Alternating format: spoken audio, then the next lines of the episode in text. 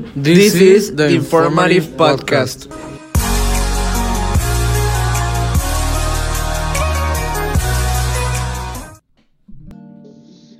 Hi, my name is Vicente and I'm with my friend Manuel. Today we're going to talk about bullying and how it affects people in different ways.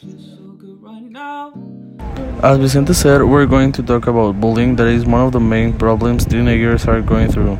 I wish you pay attention due to the importance that it have in daily life. To start, bullying can be in different ways. Basically, there are four types.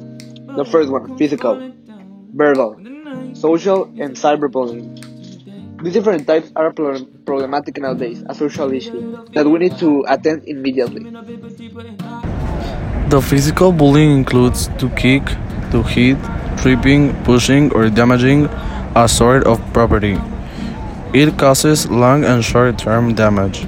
In the other side, the verbal bullying consists, consists of the name calling, insults, intimidation, teasing, racist, or homophobic remarks, and verbal abuse.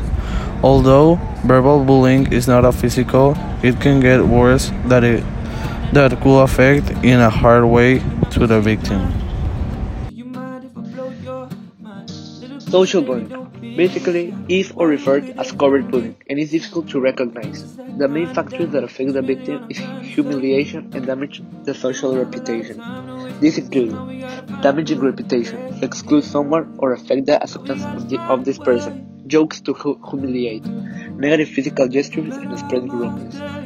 The last one, the last of all, basically, is cyberbullying. That is a harm inflicted through the use of technology and mainly computers and cell phones obviously. This type of bullying can happen in every time of the day and it can be public or private. This type of bullying includes hurtful, hurtful images, videos, text, emails, etc. Also gossip or rumors, excluding people online among many others. As and Vicente said, all these type of bullying are affecting all of the world society and there have been cases where the problem gets out of control. In fact, one out of three students have suffered or are suffering bullying among all the population in the world. This is the 32%, which alarming and is needed to tell the world what's happening like a red Rari sitting in the driveway. But not all are bad things. You know, bullying has decreased in half of the country that are suffering this issue. As a social environment, we're evolving and making the school environment better and safer. Also, many teachers are now preparing students to spread the word and have freedom of speech, say what they are going through or what they are seeing. You're right, Vicente. Bullying is decreasing, and that is great. Knowing that you're hearing us, spread the word and aware others. We are Vicente and Manuel, and we want you to be safe. Peace out.